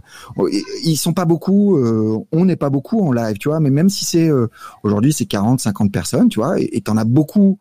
Ouais, t'en as une grosse moitié qui sont en direct, et donc euh, t'en as une grosse moitié qui sont là à chaque fois. Ouais. Et donc t'as, as, il y a des choses qui se font d'un épisode sur l'autre. Il y a, y a, cet échange qui, qui se maintient sur la durée. Je suis avec, je suis avec un peu une bande de copains, tu vois ce que je veux dire dans le chat. On est là et c'est t'as ce côté. Euh, et donc après, quand, quand j'ai dû monter, euh, faire des montages de ces de ces séquences que je faisais, et eh ben je, me suis bien rendu compte des problèmes que ça posait et du coup j'ai essayé de m'améliorer. T'as le deuxième truc qui est hyper important pour grandir sur YouTube, c'est d'essayer d'améliorer un petit truc à chaque vidéo parce qu'il y a tellement de choses qui vont rentrer en ligne de compte que j'ai eu ce truc-là sur les premières vidéos et je, me prenais la tête. Maintenant, je le vois beaucoup plus facilement, mais les premières vidéos, c'était dur à monter, quoi. Et donc le, la présence caméra, euh, bon bah maintenant j'enregistre avant, je fais trois quatre prises jusqu'à ce que la, la, prise soit bonne. Et donc il y a, y a ça dans la vidéo aussi Ouais, ça, ça, aide, ça aide un petit peu.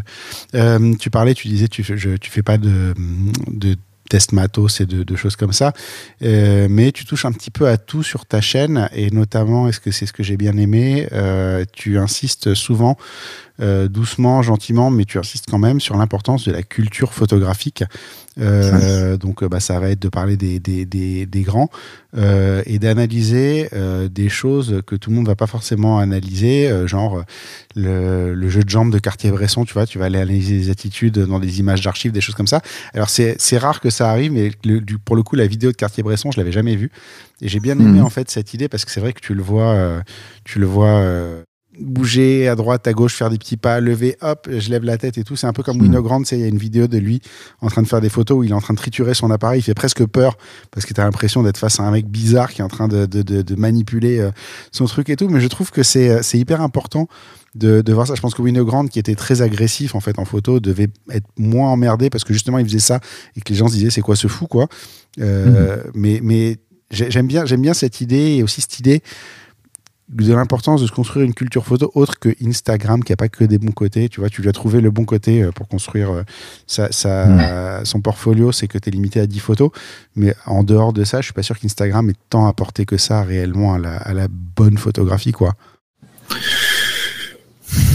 Bah, euh, l'avantage d'Instagram aujourd'hui c'est au lieu d'aller chercher ceux qui ont le plus de likes tu peux aller chercher les grands photographes. Donc ils ont quasiment tous ou les fondations de ces photographes pour ceux qui en ont, ont des comptes Instagram pour diffuser ce, ce travail-là. Donc, c ça dépend où est-ce que tu mets ton, ton, ton focus aussi. Donc, euh, c'est euh, essentiel d'avoir une culture photo. Je pense, je, pense que c'est une étape euh, nécessaire. Pas quand tu es au début, quand, tu commences à avoir un, un, un petit bagage, c'est là ça devient, je pense, une étape indispensable pour franchir un, un vrai palier en fait. Euh, sinon, euh, enfin après, on, on, en connaît plein, hein, des photographes qui se maintiennent dans un dans, dans un truc, et puis c'est pas grave. Si t'as pas envie de progresser, tout va bien. Mais c'est vrai que voilà, euh, savoir ce qui a été fait sur sur, sur les sujets que tu traites, comment ça a été fait, et euh, et, et, surtout comment ont travaillé euh, ceux qui sont venus avant nous, quoi parce que eux, ils s'inspiraient pour pour les tout premiers, ils s'inspiraient des peintres, ils s'inspiraient de, mais il y a toujours des gens qu'on fait qu'on qu fait le taf qu'on fait euh, avant. Donc euh, c'est bien de se positionner par rapport à eux aussi, quoi.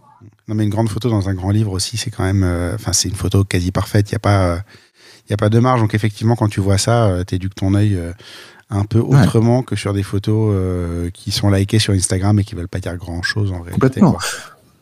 Et puis j'ajouterais que, que le, lit photo, c'est c'est le meilleur véhicule pour la photographie en général et pour, pour les histoires de photographes. Enfin, je, je c'est mieux que YouTube, c'est mieux que tout il y a vraiment rien de mieux que le livre photo. Donc, euh, euh, s'il y a un truc à retenir de, de ce qu'on vient de dire, c'est acheter des livres photos des grands photographes, mais pas forcément ceux qu'on conseille nous. Trouvez ceux que vous aimez vous, et puis euh, et, euh, et analyser leur travail. Quoi. C'est vraiment euh, le, le, la vidéo sur Cartier-Bresson, analyser le jeu de jambes.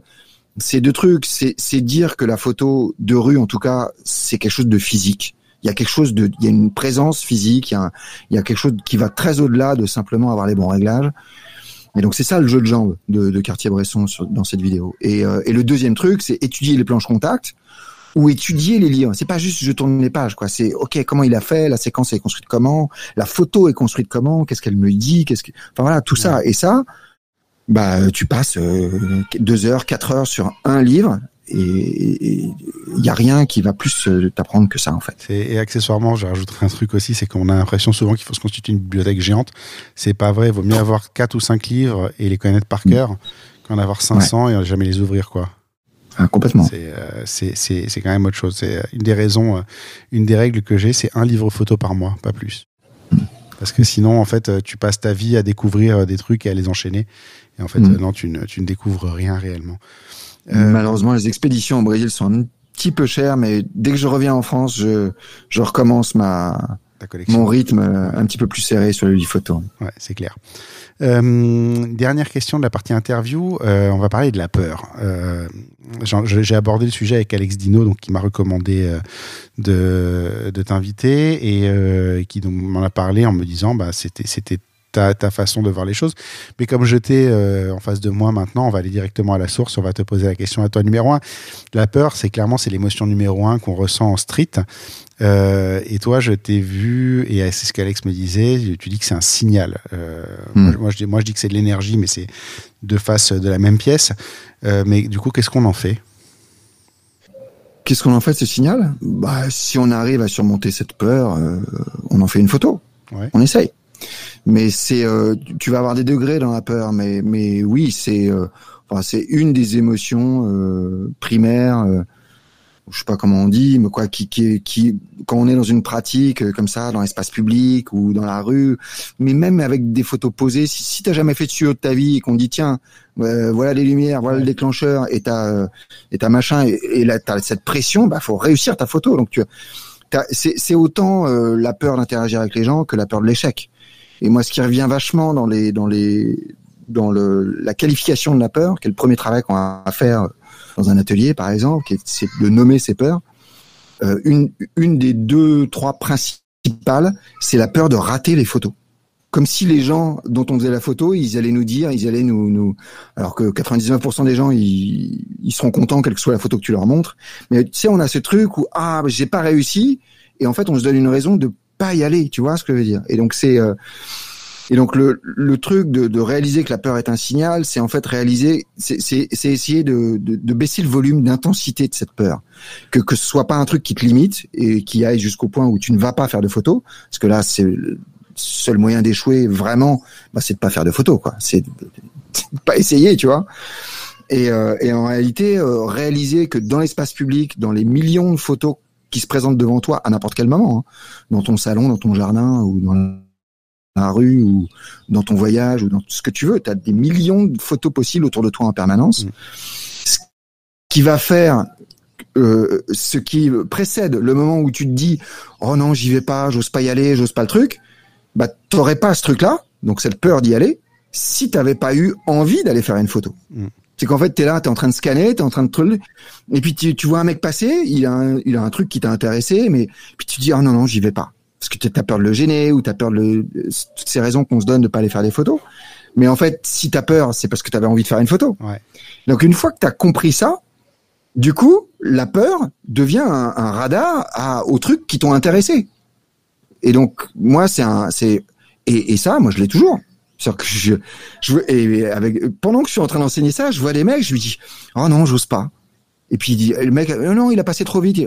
Et là, je m'arrête et je me dis, ok, c'est que j'avais envie d'aller faire une photo. J'y retourne. Je vais le voir. S'il a déjà avancé, je, je, je l'arrête et je lui demande un portrait, tu vois, ou, ou je sais pas, ou j'essaie de, de, mais donc c'est un signal qu'il y a un truc qui t'a intéressé. Après, euh, mon but c'est pas de dire euh, euh, ce truc bizarre pour que la peur vous vous sortent de votre zone de confort, euh, mais vous rentrez pas dans, dans, dans la peur panique, quoi. Bah, c'est la, la reconnaître, juste, en fait, mais la, la, la traiter entre les différemment, quoi. c'est juste ça, c'est la reconnaître et la traiter différemment. Ouais, la reconnaître, bah, la reconnaître, c'est le, Ouais, et puis le, le jouer avec quoi. C'est pas grave si la photo est ratée, c'est pas grave si le mec si le mec te dit non, c'est pas grave, c'est pour ça que tu demandes. Voilà, et puis euh, et puis s'il dit oui ou si tu as réussi à y aller sans demander la permission et en bah peut-être tu auras une bonne photo. Mais ça on verra après. On, sur le moment, tu peux pas faire autre chose qu'essayer. Quoi. Alors, dans la gestion de la peur, tu m'as fait sourire avec un truc, c'est l'effet Batman. J'ai bien aimé ce, cette idée de, de, de devenir un autre personnage pour justement euh, tu, euh, tu, tu, tu, sors de toi-même en fait et tu n'es plus la même personne et ça te permet de passer outre ça. C'était pas mal euh, comme, mm. comme analogie. Bah ouais, ouais. Ouais, ouais, bah c'est hyper marrant, mais c'est vachement lié au, au, à la culture photo, au travail des grands photographes. Ce que je propose, moi j'ai découvert l'effet Batman, euh, parce que j'ai mes enfants qui se déguisent dans des personnages de dessins animés. Ouais. Je vais pas les dire parce que je les connais qu'en portugais, mais PJ Mask. Et, et ils me demandent à ce que je les appelle quand ils sont quand ils ont le déguisement, il faut que je les appelle comme ça. Et j'ai réalisé que en fait, je pouvais leur faire faire des trucs qu'ils avaient pas du tout envie de faire, uniquement en les appelant de leur personnage et, et, et où le truc chiant devenait une aventure. Ouais. Et je me suis demandé, ok, mais c'est génial d'une part, et comment j'applique ça à la photographie pour peut-être justement aider les gens à surmonter leur peur d'aller faire des photos dans l'espace public. Et, euh, et, je me suis dit, bah en fait, le, le, personnage de dessin animé de mon fils, ça peut être euh, Gary Vinogrand. Tiens, si je faisais de la photo comme Gary Vinogrand, si je me prenais pour Gary Vinogrand, est-ce que j'arriverais à, à, à, y aller un peu plus Mais en fait, l'idée de tout ça, c'est pas d'être euh, strictement comme Gary Vinogrand ou comme qui vous voulez. En fait, l'idée, c'est, c'est, de prendre la photo comme un jeu, comme une aventure, tu vois. Et c'est ça l'effet Batman, c'est de, c'est en fait euh, de, de, de prendre ça comme une aventure, de prendre ça comme un jeu, comme un.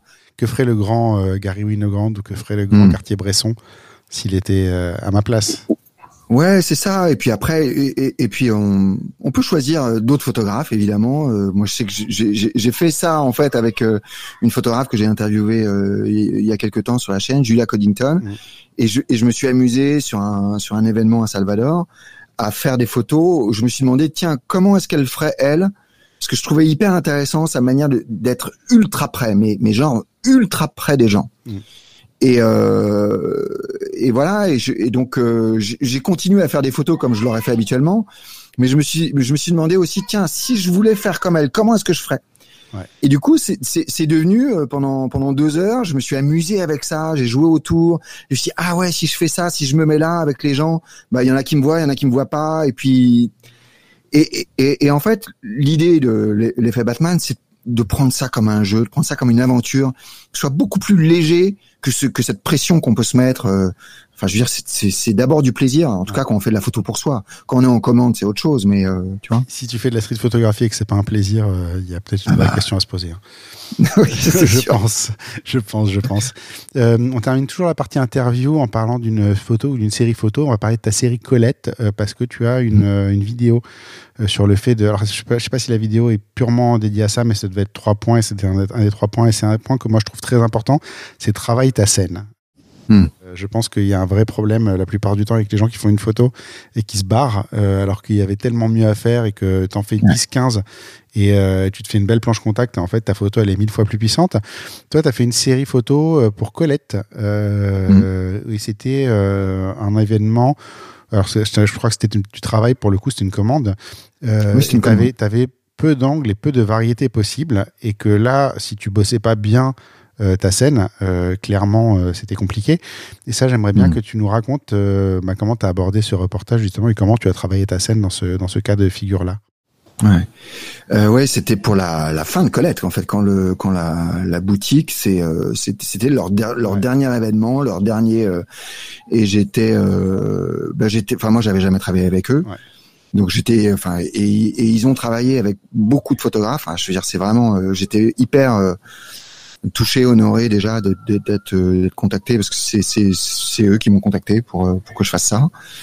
Et euh, et ouais, donc c'était une immense euh, piscine à, à balles blanches dans euh, dans le comment s'appelle le le carrousel du Louvre. Ouais. Donc ils, avaient ils avaient tout aménagé. Enfin c'était vraiment un truc incroyable et, et, et, les, et les gens venaient. Je crois que c'était ouvert au public gratuitement, mais il y avait une limite de, de capacité. Ouais. Mais et donc tu avais des gens habillés euh, en, train de faire des photos, en train de faire et c'était euh, bah ouais ouais pas beaucoup d'angles. C'est-à-dire qu'il faut aller les chercher les angles en fait, parce que effectivement tu avais ce sorte de podium au milieu de la piscine à balles. Et si tu faisais juste euh, aller aller au, euh, au, bord de tout le monde et revenir, bah, t'avais au final très très peu d'angles possibles. Et donc, euh, et donc ça, mais ça c'est euh, c'est la pratique du reportage, on va dire, euh, où tu, il faut avoir cette cette dynamique. Et en photo de rue, c'est un des conseils que je donne le plus, hein, qui est de travailler ces scènes vraiment. Et donc le, la manière basique de travailler ces scènes, c'est plan large, plan moyen, plan serré, avoir les trois valeurs de plan, parce que les photographes travaillent trop peu les valeurs larges, ça c'est sûr. Et, euh, et c'est aussi pour ça que c'est le plus dur à travailler parce qu'on en fait peu. Et donc euh, apprendre à travailler ces plans larges. Le plan moyen, c'est ce qu'on fait le plus. Le plan serré, c'est pas forcément ce qu'il y a de plus facile parce que faut, faut euh, c'est plus difficile d'être de pas être juste. Enfin c'est c'est plus facile de pas être juste sur un plan serré euh, avec l'expression du visage ou la, le langage du corps ou des choses comme ça. Donc euh, c'est pas forcément plus facile le plan serré, même si c'est plus facile d'isoler ton personnage. Après il y a, y a d'autres éléments de justesse qui arrivent, euh, qui rentrent en ligne de compte. Mais donc déjà cette base plan large, plan moyen, plan serré. Ensuite tourner autour de son sujet. Donc là, euh, la difficulté pour tourner autour de mon sujet, c'est que j'avais euh, aller-retour avec le avec le podium.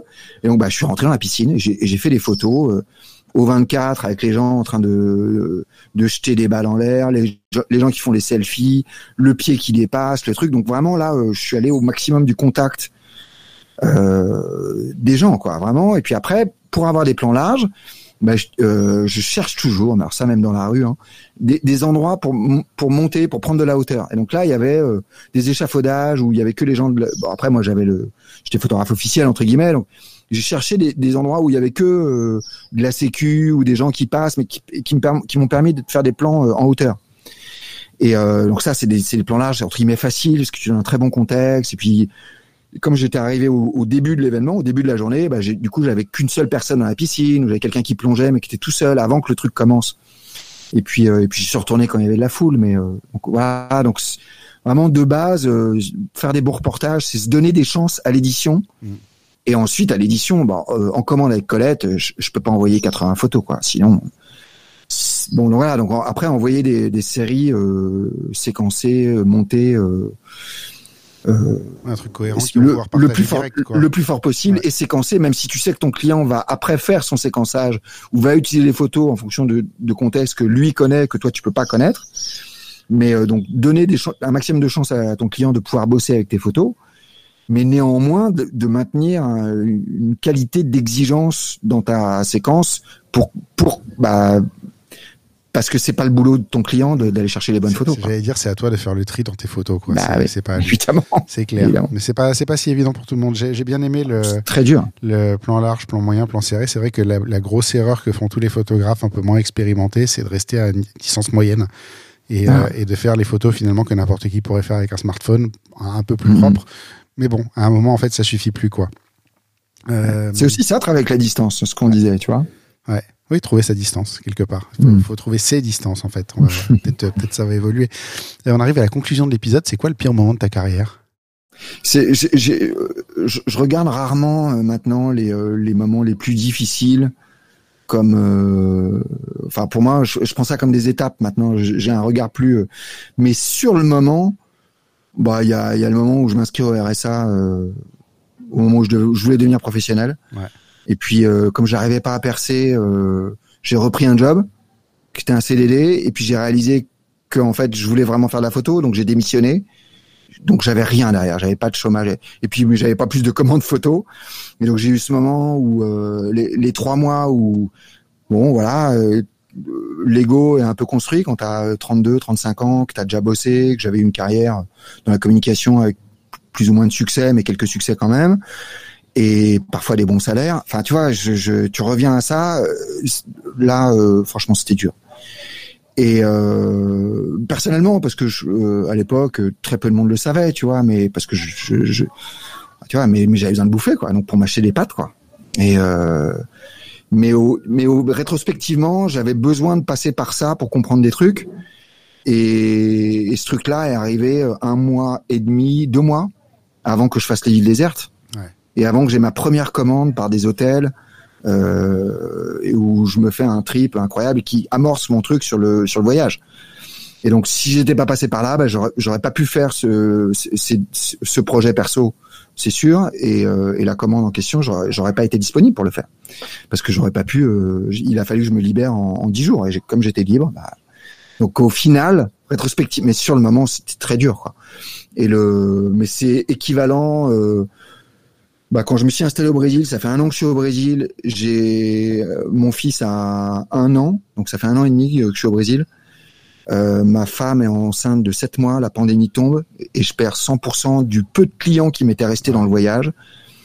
Et où euh, je, 15 jours après, euh, en avril, euh, mais comme des millions de personnes, hein, je, suis pas. Mais c'est vrai que sur le moment, ma femme est enfin enceinte de 7 mois. J'ai mon fils, j'ai et j'ai et je perds tout quoi. Donc je, je repars littéralement de zéro et je commence à faire des lives. Donc ça, c'est un autre moment où euh, où euh, tu tu t'es, t'es, t'es, au, au, bord de la falaise quoi. Enfin moi j'avais ce sentiment là sur le moment de qu'est-ce que tu fais quoi. Mais, hein mais du coup ça, tous ces coups durs sont devenus des opportunités. Bah j'aurais pas pu me réinventer, mais aussi comme photographe mm. si j'avais pas eu euh, ce moment euh, de la pandémie où je décide de me mettre à l'éducation beaucoup plus, et puis à faire les lives et à faire des, ces trucs-là. C'est rigolo parce que tout ce que tu dis, en fait, j'ai vécu exactement la même chose à peu près à la même période. C'est, euh, on a vécu à peu près la même Mm. histoire. C'est très, euh, très fou. euh, c'est fou comme euh, finalement des histoires peuvent se ressembler, mais effectivement, ouais, t'as les moments un peu difficiles, t'as les moments où moi, Ouais. j'ai pas été au RSA, mais je faisais des boîtes de nuit. Ouais. Quand tu fais deux, trois boîtes de nuit par semaine, c'est un peu, un peu dur pour être payé pas très très cher. Euh, Ah ouais, et puis alors, le monde de la nuit, euh, euh, enfin voilà, j'ai fait un peu de concerts et de soirées aussi, euh, mais euh, moi c'était de l'extra quoi, on va dire. hein, C'était euh, ah, moi, c'était le, euh, principal. Par faire contre, que ça, c'est chaud. Hein. Mais moi, j'ai appris euh, beaucoup là-dedans. Après, euh, le moment où ça s'est terminé, euh, c'était un demi-choix. Mais euh, ça m'a ouvert plein d'autres perspectives euh, derrière, parce que le jour, où, le jour où un truc s'arrête, il y a d'autres choses qui attendent pour démarrer, en fait. Et c'est ce qu'il Mm. faut toujours voir. C'est ça, euh, c'est ça le plus, Ouais. Le plus difficile à repérer. C'est qu'en fait, Et puis tu te fais un une expérience avec des avec des, des trucs comme ça qui sont qui sont tu si, si tu sais gérer de la boîte de nuit, euh, il y a pas beaucoup de shootings qui vont te faire par derrière. Hein. Euh, si je te demande quel est le meilleur moment de ta carrière, Bah je crois sincèrement que je suis en train de le vivre. ouais. J'ai j'ai un j'ai un j'ai un renouveau dans mon dans mon plaisir de la photographie, dans je je voilà dans dans j'ai- j'ai- j'aime profondément euh, enseigner donc euh, voilà après j'essaye de, de devenir le meilleur euh, possible euh, dans ma photo dans les livres photos sur lesquels je travaille euh, ou dans l'éducation après je sais que ce, ce sera pas pour tout le monde enfin voilà donc, euh, mais euh, mais je ouais, je me sens vachement épanoui en ce moment. euh, en ce moment. Après, il y y a eu d'autres moments où j'étais très épanoui, où, mais où je voyageais beaucoup, où j'étais, euh, enfin, il y avait, un- j'avais une sorte de, de boulimie de travail Ouais. euh, et où euh, j'étais dans, dans un avion tous les tous les, euh, je rentrais, je faisais quelques commandes et je, je reprenais un avion, je repartais ailleurs et j'étais j'étais hyper heureux d'être aux quatre coins de la planète tout le temps, quoi. C'était c'était avant d'avoir des enfants, ça, non? Ouais. ah bah ouais. J'ai eu la même. que quand t'as des enfants, t'aimes moins voyager, bizarrement. C'est c'est Ouais, assez- tu vois. c'est assez Donc, Ouais, ouais, non, mais c'est pas mal, c'est une bonne, une bonne conclusion à l'épisode finalement de, de dire que t'es heureux. Ah ouais, je suis, ouais, ouais, ouais. Ça, ouais, et puis, euh, et puis il y a de belles choses qui se présentent devant moi et euh, je suis, euh, voilà, mais euh, enfin moi je, je, je distingue pas la, la vie professionnelle et la vie personnelle et ma photographie. euh, On n'a qu'une seule vie, hein, donc. Et puis on, on peut photographier que des trucs qu'on vit, hein, on peut pas faire autre chose que ça. Donc euh, si t'es malheureux dans ta photo, bah Non, mais c'est la, la preuve, la preuve que finalement il n'y a pas de séparation, tu vois. T'es en train d'enregistrer à Salvador, t'as tes enfants à côté. Je suis en train d'enregistrer à Paris, j'ai mes enfants à côté. Je pense Ouais. que tout le monde va les entendre un petit peu des deux côtés parce que j'ai j'ai entendu un peu de ton côté, de mon côté, j'ai entendu que ça gueulait un peu aussi derrière à un moment. Mais voilà, Mhm. tu vois, il n'y a, pas de- y a pas de séparation. Bon, on a, on a fermé une porte, mais euh, en réalité, elle est entrouverte. Je l'ai entendu s'entrouvrir d'ailleurs tout à l'heure. mais c'est- pas mal, euh, c'est pas mal euh, d'arriver à concilier les deux comme ça. Euh, c'est la dernière question. Qui est-ce que tu me recommanderais pour un prochain épisode euh, Delphine, Midday in Paris Ouais, sur euh, Instagram. je la suis déjà. Je suis déjà. Elle est pas professionnelle, mais Mais des fois, c'est les meilleures histoires. mais ta vie, mais ta vie que Elle pourrait être peut-être que quelques conversations pourront doucement l'amener à réfléchir à ça. Et puis si elle le devient jamais, en tout cas, euh, c'est une photographe qui a une, qui a une sensibilité euh, intéressante, je trouve. D'accord. Euh, bah, il me reste à te remercier euh, d'avoir euh, répondu à mes questions depuis Salvador. C'est quand même chouette comme destination. euh. J'ai la chance de beaucoup voyager dans des beaux endroits grâce à ce podcast. Merci, à toi, Julien. Merci super beaucoup, chouette. Gennaro. Et puis euh, j'espère que la prochaine fois qu'on se voit, c'est autour d'un bon café ou d'une bonne bière quelque part dans le monde, un endroit sympa où on ira faire des photos ensemble après. C'est pas mal. Carrément, avec grand plaisir. Merci Avec beaucoup. grand plaisir. Merci beaucoup, À Julien. très bientôt. Au revoir.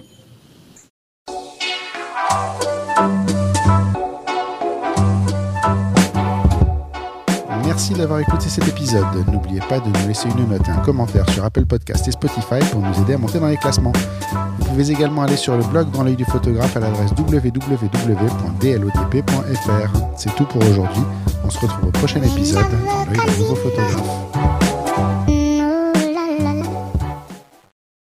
Dans le du photographe, merci, c'est fini. Ok, ok.